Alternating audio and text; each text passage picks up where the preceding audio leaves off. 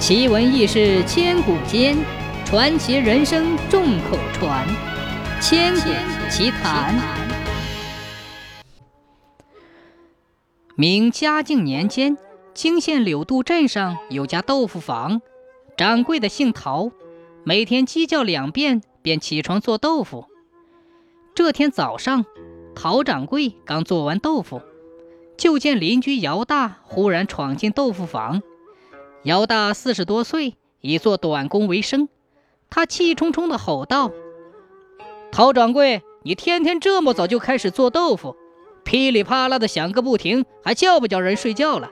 从明天开始，你必须在太阳出山之后才能开始做豆腐，否则我跟你没完！”陶掌柜这才明白过来，做豆腐时弄出的声音吵醒了姚大的美梦。姚大这是来兴师问罪来了。想到这里，陶掌柜没好气地说道：“如果要到太阳出山之后才做豆腐，等做好了豆腐，大家伙早就买完菜散去了，我的豆腐哪里能卖得出呢？”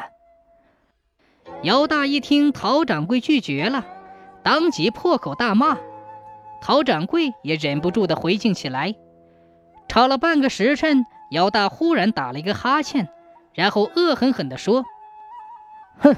今天我没空跟你哩个啷个。说完，他就走了。之后一连四天，姚大果然天天到豆腐坊吵闹不休。第五天一大早，姚大正骂得起劲儿，被一个人制止住了。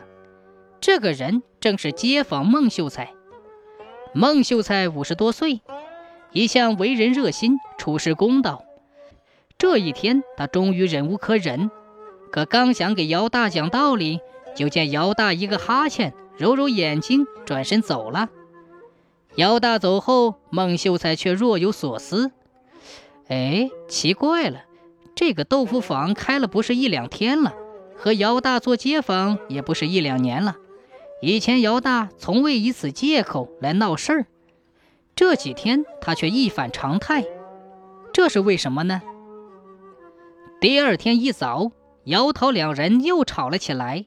孟秀才闻讯赶来，并对姚大说：“呃，姚大，你的卧房与豆腐坊仅一墙之隔，声音自然如雷响。不如你将闲置的西厢房腾出来，改做卧房，距离就远了，吵声也就小了呀。”姚大听了，摇摇头说：“哼，那间屋子一向只存我干活的家伙，哪能当成卧房？”孟秀才提醒道。哦，你把那间房子修整和拾到一下，不就能改成卧房了？姚大沉默了一下，说：“哎，你别说啊，这个主意倒不错。”说干就干，姚大很快请来了工匠开了工，而孟秀才几乎每天都要去瞧上一会儿。二十多天以后，姚大的新卧房修葺一新，他便欢欢喜喜地搬了进去。这天晚上。孟秀才来到陶掌柜家中，郑重其事地说：“陶掌柜，明天早上你做豆腐时，把响声弄得比平时再响一些吧。”陶掌柜一头雾水，问：“呃，如此一来，豆腐坊岂不是又不太平了？”孟秀才皱了皱眉头，说：“最近姚大的行为举止颇为蹊跷。哦，对了，若是姚大要买下你的豆腐坊，”陶掌柜一听，忙打断孟秀才说：“什么？他要买我的豆腐坊？那我不就做不成豆腐了？”孟秀才皱了皱眉头说：“陶掌柜，你先别着急。他买你的豆腐坊，你抬高价格。如果之后发生的事证明我怀疑错了，而你俩的买卖也好了，你就另买一块地皮盖房子吧。反正价不高，你也不吃亏。”陶掌柜虽然没有明白孟秀才的意思，但一向非常敬重孟秀才，知道他这么做自然有道理，便点头答应了。第二天鸡叫两遍，陶掌柜又开始做豆腐了，还故意把动静弄得比平日里大了许多。天亮之时，姚大又气急败坏地闯了进来，大声指责说：“哎呀，姓陶的，你还叫不叫人睡觉了？”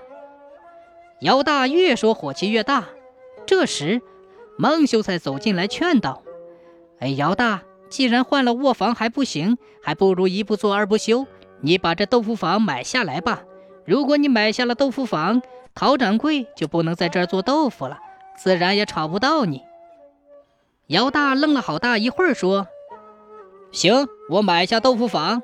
陶掌柜，你开个价吧。”陶掌柜说：“呃，那就五百两银子吧。”姚大好像被开水烫了一下，叫道：“啥？五百两？你也太贵了吧！”姚大讨价还价了一番，但陶掌柜就是不松口。姚大只得说：“哎，行，只要能睡得太平，五百两就五百两吧。”姚大回到家，不一会儿，他又回到豆腐坊，把三张银票往桌子上一拍。陶掌柜伸头一看。只见其中一张银票面额是一百两，另两张银票都是二百两，三张银票上都印着“运德钱庄”的字样。姚大识的字儿少，于是他请孟秀才写了一份契约，契约上约定，陶掌柜一个月内必须搬出豆腐房，将房子交给姚大。签字画押之后，姚大拿着一份契约扬长而去。孟秀才连忙记下了那三张银票上钱庄的名字和票号，然后他悄悄地去了县衙。原来豆腐坊风波之后，孟秀才发现姚大最近什么工也不做，晚上自然不能像以前那样睡得够沉，所以才会被豆腐坊的声响吵得睡不好。孟秀才还发现姚大整修房子的时候，不仅把做短工用的家伙全扔了。还把新卧房拾到的有些铺张，于是孟秀才又极力促成姚大买下豆腐坊，引出那三张银票。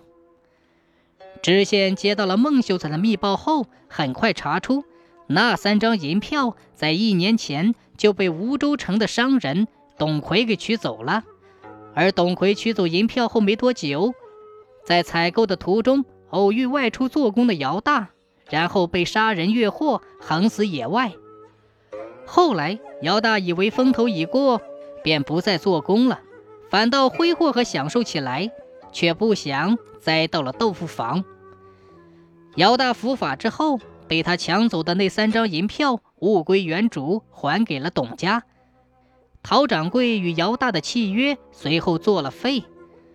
从此以后，陶掌柜继续做着他的豆腐坊，无人来闹了。